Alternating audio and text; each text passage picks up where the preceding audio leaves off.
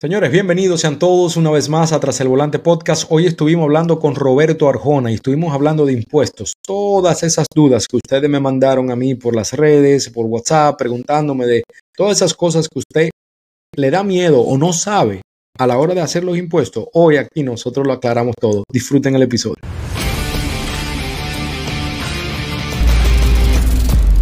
En este negocio, todo el dinero extra que puede entrarte siempre va a ser bueno. Por eso quiero hablarte de Play Octopus. Play Octopus es una compañía que te paga 25 dólares a la semana cada vez que acumules 250 puntos. ¿Cómo acumula estos 250 puntos?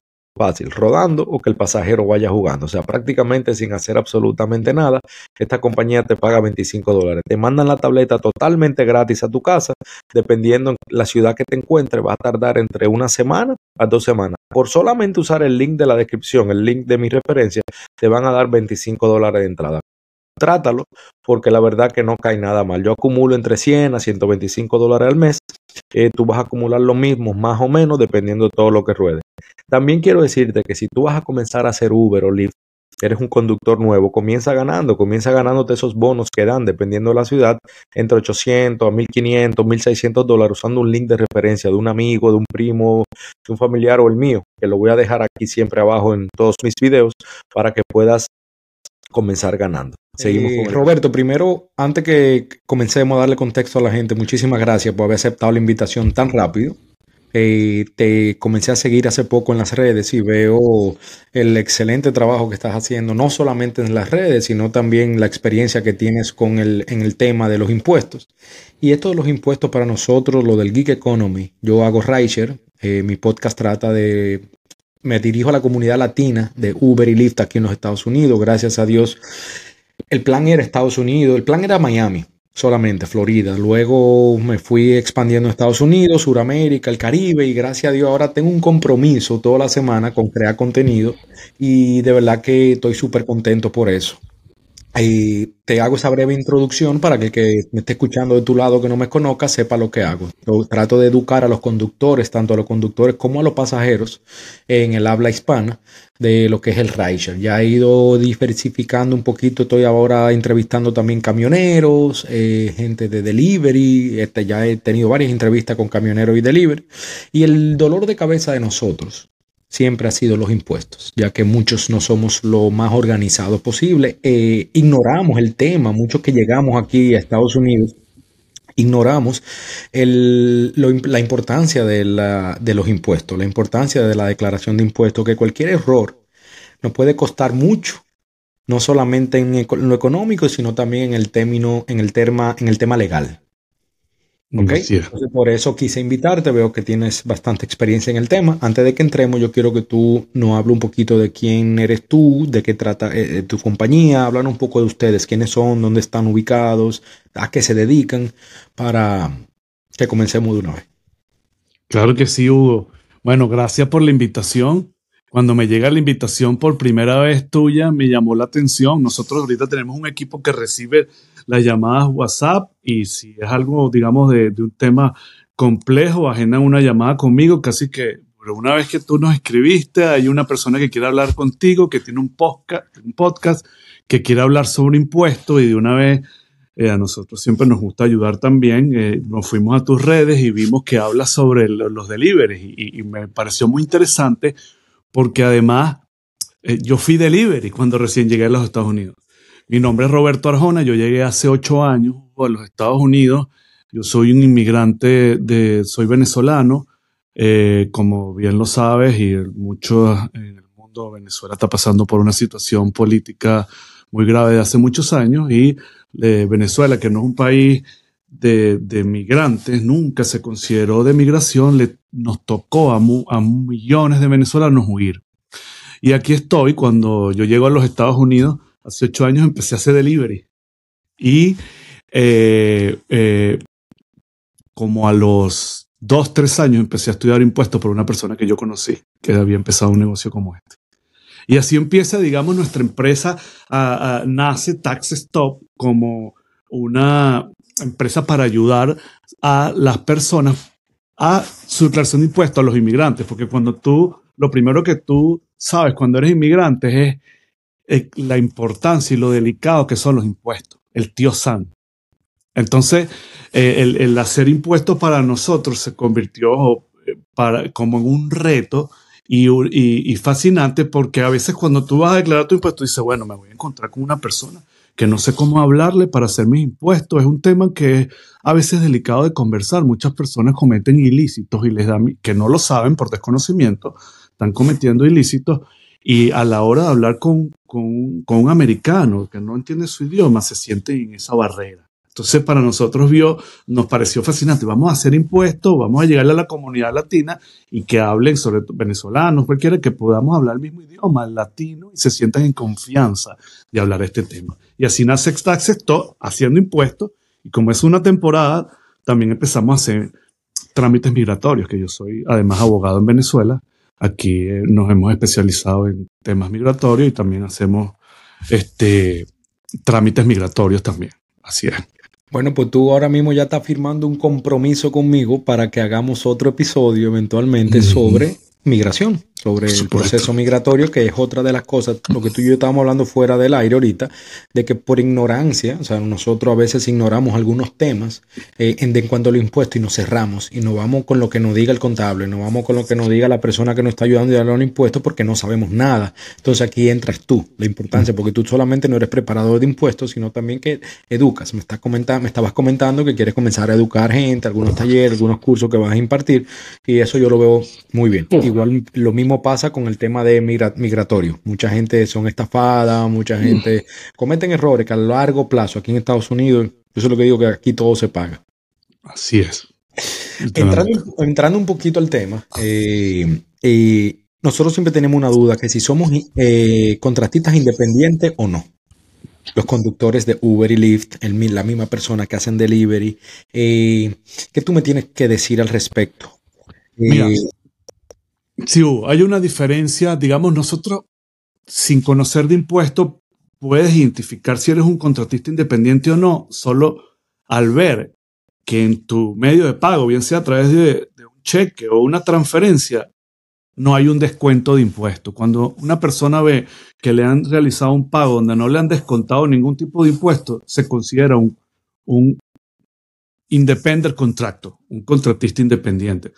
Pero momento, aquí ocurre, hay empresas que mal clasifican a una persona que efectivamente sí es un empleado y para evitar obligaciones en materia fiscal, eh, califican a una persona como independiente del contrato y simplemente le pagan y tú te pagas tus impuestos a final de año y yo no te descuento ninguno. Pero eso es un error y un delito que cometen algunas empresas. Entonces, eh, ¿qué es un independent contrato? Es una persona que no está subordinada a un empleador que no cumple un horario, porque los tres elementos para ser un empleado son tener una subordinación ante un empleador, recibir un, un salario o un pago por hora y cumplir un horario. Cuando no tienes esas tres o uno de esos elementos no, no existe, entonces tú eres un independent contractor. Ok. Hace un tiempo, hace. Hace mucho tiempo, cuando yo creo que yo hice, cuando comencé a hacer Uber y Lyft, estoy hablando hace seis años, había. Tú necesitabas entrar en el bracket, por ejemplo, para reportar, tú tenías que eh, hacer una cantidad de dinero, más de 21 mil dólares al año para reportar. Si tú hacías 20 mil 999 dólares, tú no tenías que reportar eh, impuestos. Eh, o sea, ni siquiera te llegaba el 1099. ¿Cómo está esa situación ahora? ¿Sigue el mismo? La, eh, ¿Cuándo tú reportas o cuándo tú no tienes que reportar impuestos? Mira, Mira, qué pregunta tan importante la que me estás haciendo. Y ese es el error en el que caen muchas personas. Porque el que una de estas plataformas no te dé, no te dé una 1099 no quiere decir que tú no tienes que reportar. ¿Qué es lo que ocurre? Que cuando una persona está obligada a reportar sus ingresos cuando generó más de 400 dólares.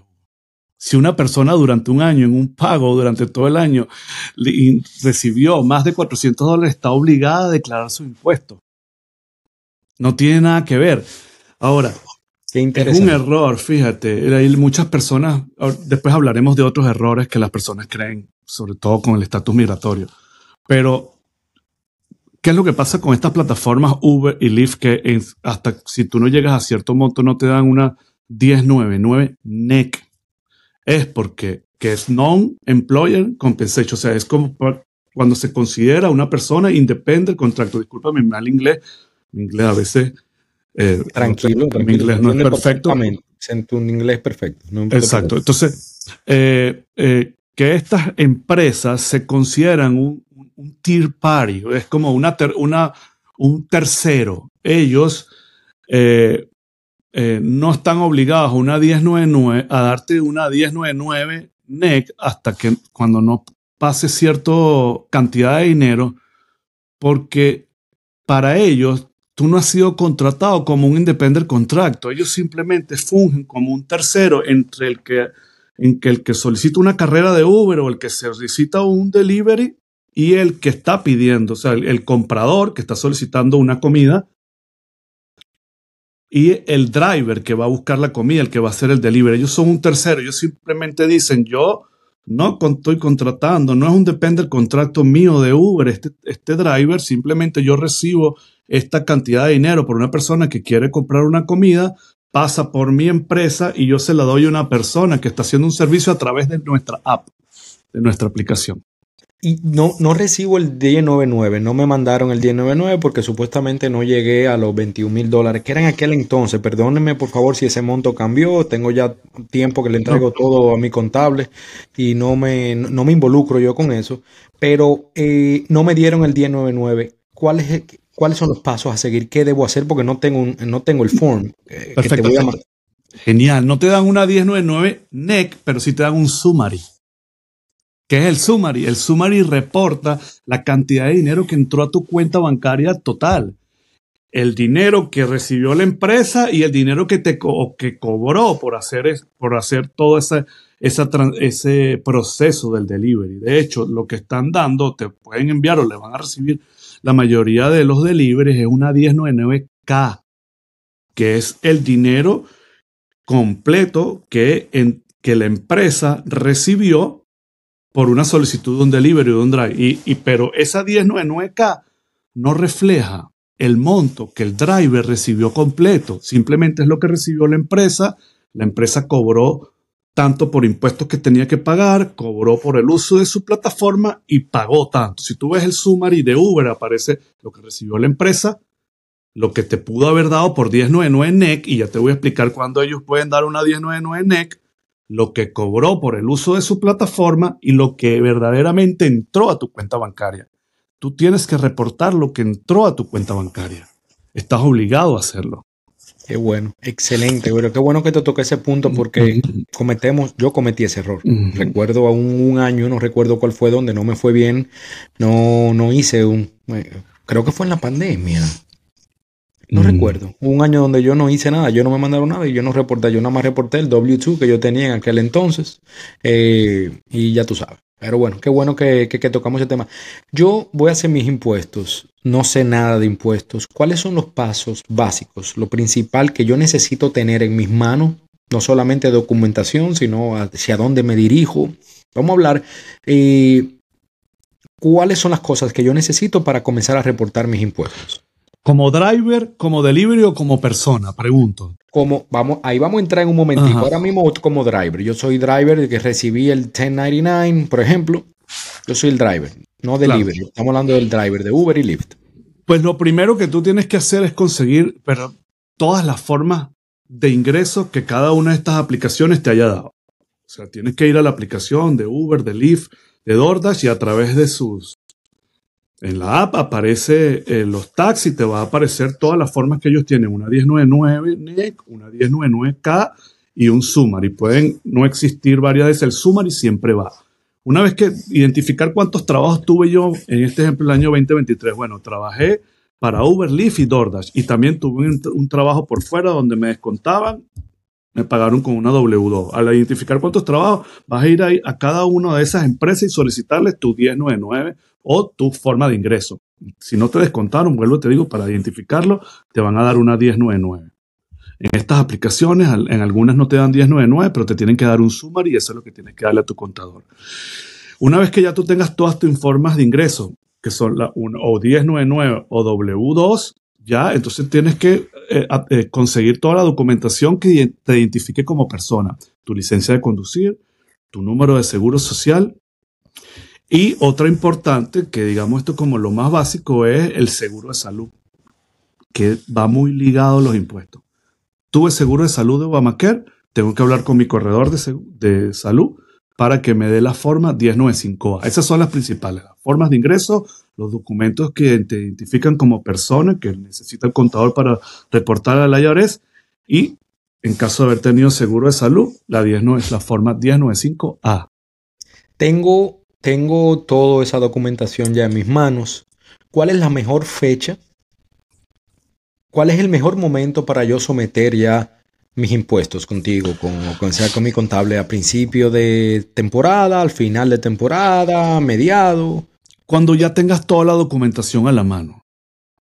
Es el momento ya indicado, no esperar a lo último, porque eh, si te toca pagar impuestos, si lo haces a principio de temporada, el IRS te da hasta la fecha final tope, casi siempre es al 15 de abril, para que hagas el, el, el un pago inicial o el pago total o un pago parcial a la deuda sin tener ningún tipo de multa.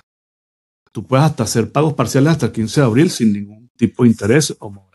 Entonces, si por ejemplo eres una persona que estás casada y tienes hijos, este es el mucho el llamado reembolso que las personas buscan. Bueno, me van a dar mi reembolso y me van a dar por mis hijos y espero 9 mil, 10 mil dólares. Pues bueno, hazlo ya porque el IRS tiene hasta 21 días para darte ese reembolso. Claro, qué bueno. Bueno, importante. O sea que no, no, no, la verdad que no importa, no hay diferencia en el momento que tú lo más lo antes posible sería ah. siempre lo mejor. Que no pase la fecha tope final, que es el 15 de abril en casi todos los años. El 15 ¿Cuál es la fecha de inicio? En casi, casi todos los años empieza el 15 de febrero. Este año la adelantaron y empieza el 29 de enero. 29 de enero a 15 de abril es la temporada para declarar los, los ingresos y los impuestos. Perfecto.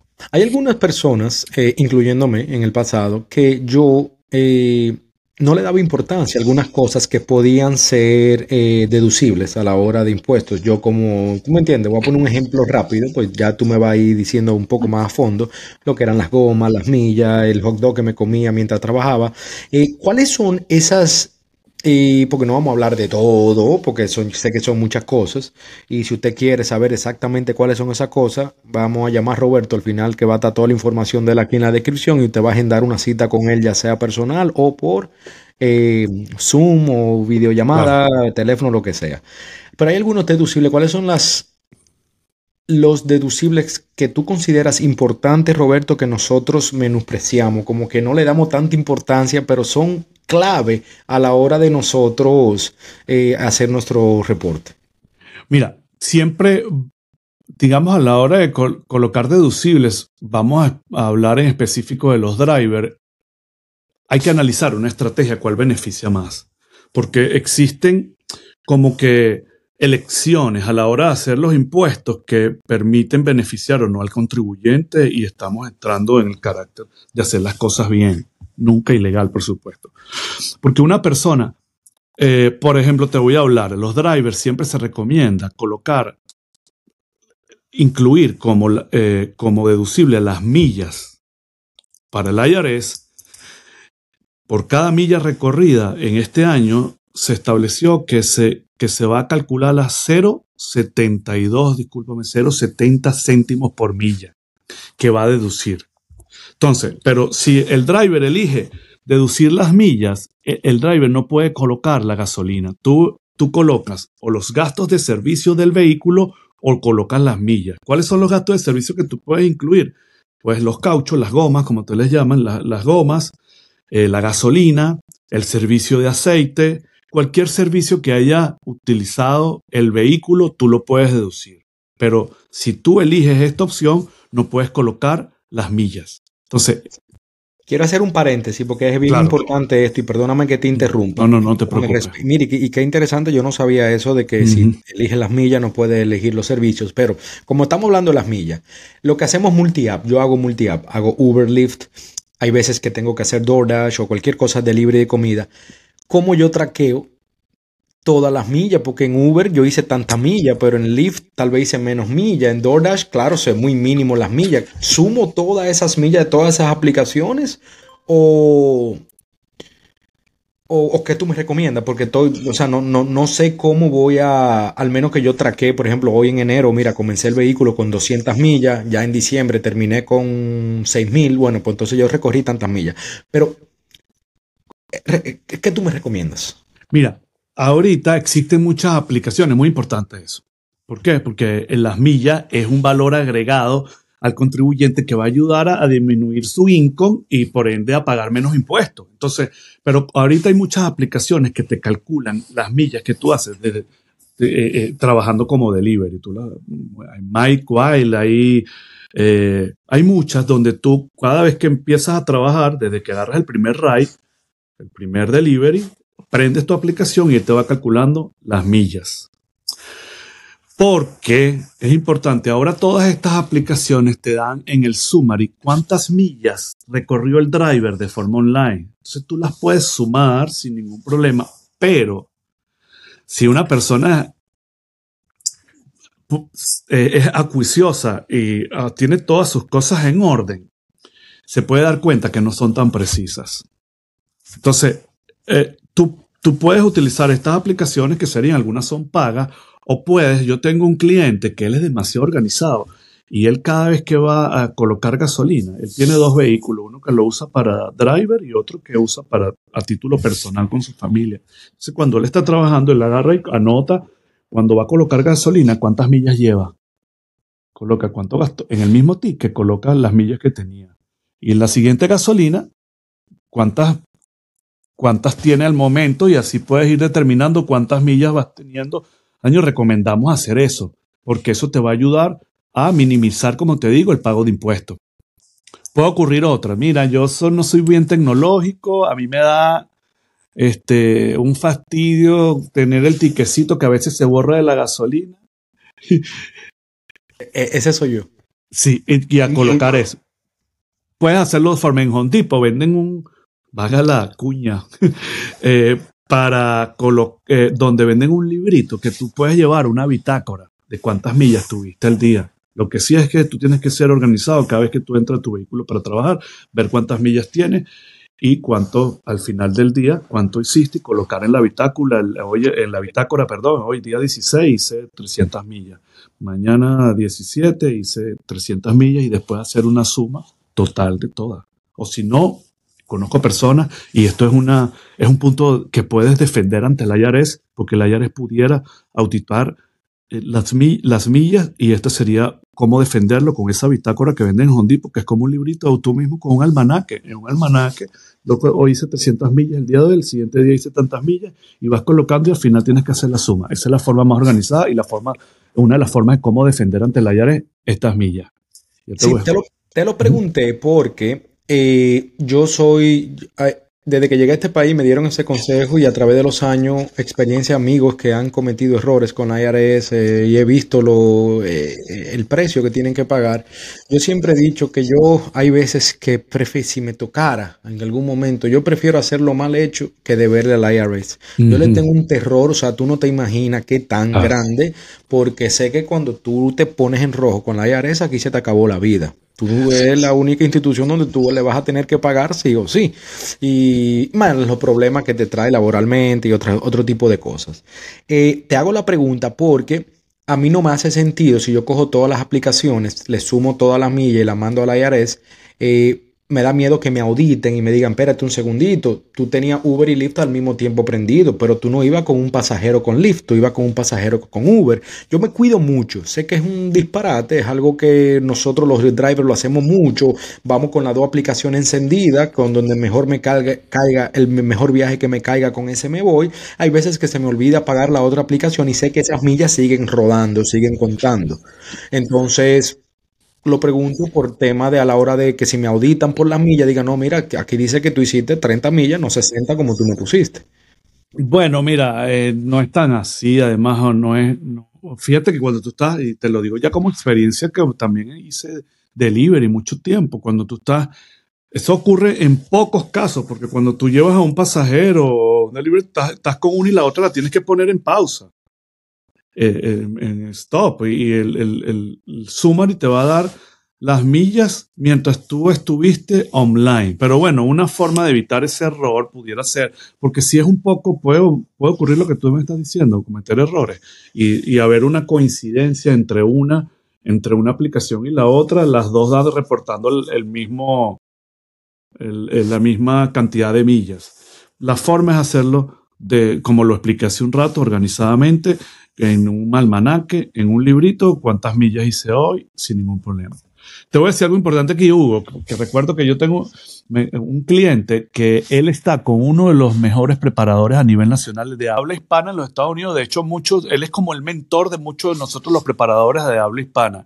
Y él, me, él llegó y hizo sus impuestos. En los primeros años los hizo con él. Y entonces él es una persona organizada, llevaba todas sus millas y cuánto eh, eh, hacía a diario. Y entonces él le decía, ¿cuántas millas hiciste tú? Bueno, mira, yo hice 100 mil millas, de verdad. Él hizo como ciento, hizo como 90 mil dólares en un año y tenía como 120 mil millas.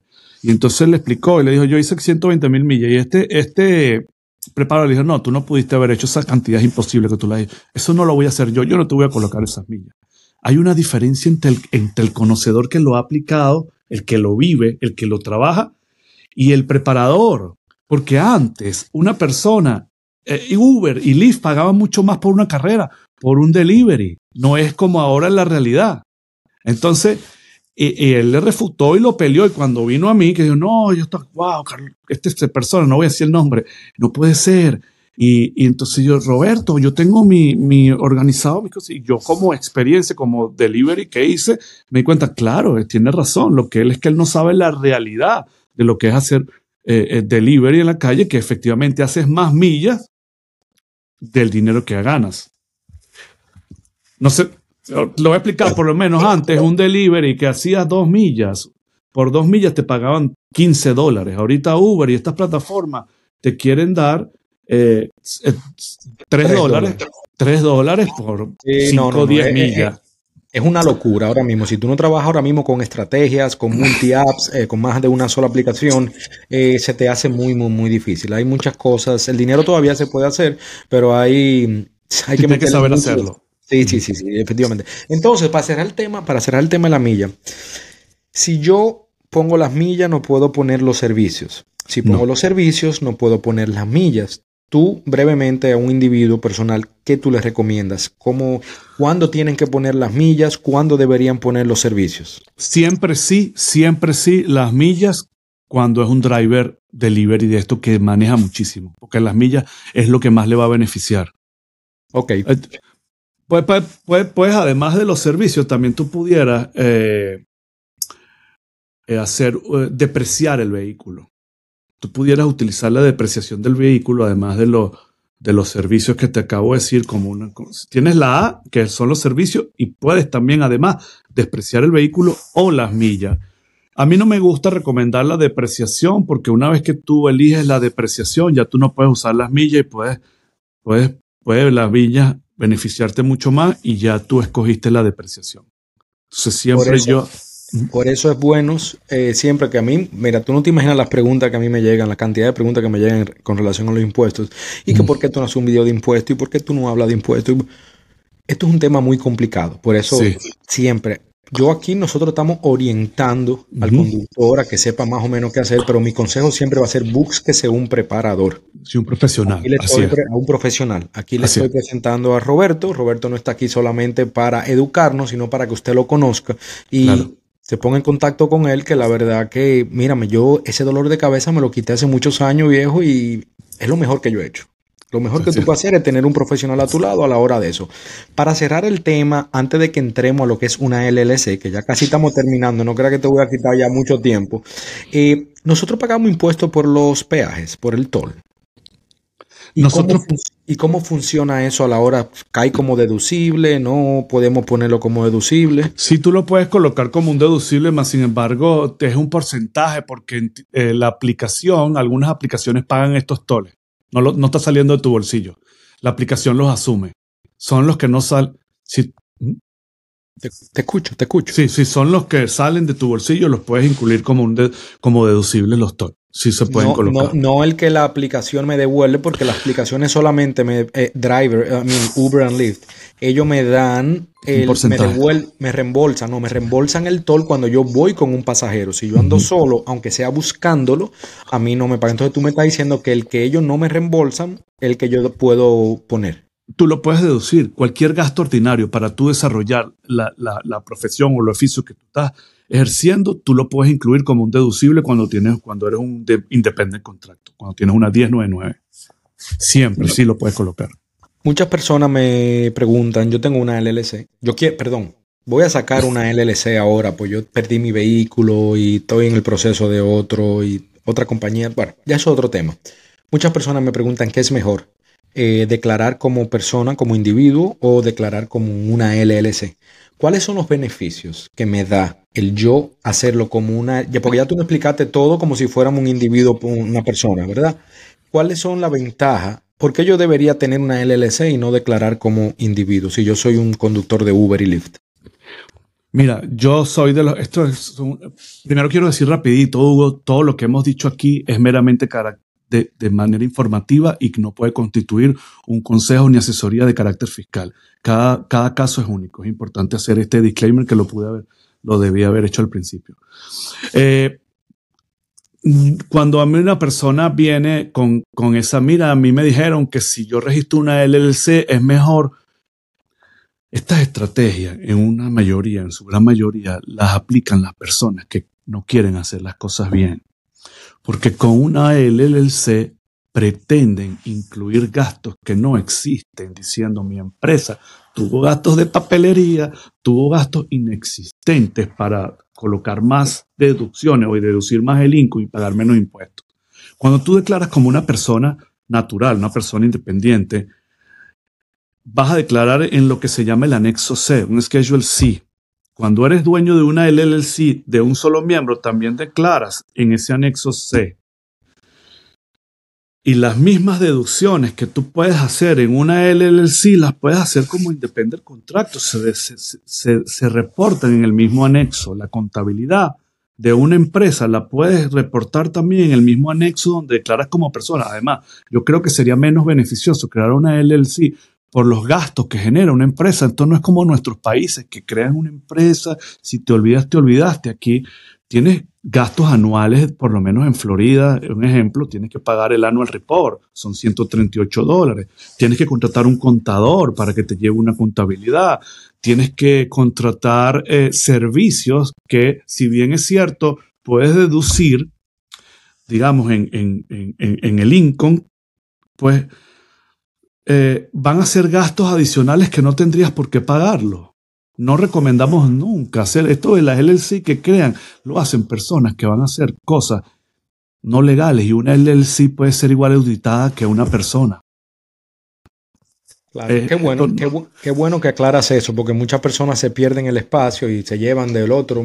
Yo aconsejo que tenga una, una LLC si tú ya le vas a dar forma a tu compañía, porque en este negocio Muchos conductores hacen viajes por fuera, viajes privados, porque lo pagan más, pero a la hora del seguro comercial, a la hora de que quién va a cubrir a esa persona si pasa un accidente o algo, es bueno que tú tengas ya por lo menos una LLC constituida, donde tú, por ejemplo, tu seguro, si tú te fuiste privado, a llevar a una persona, tu seguro de vehículo no te va a cubrir esa persona si tú tienes un accidente.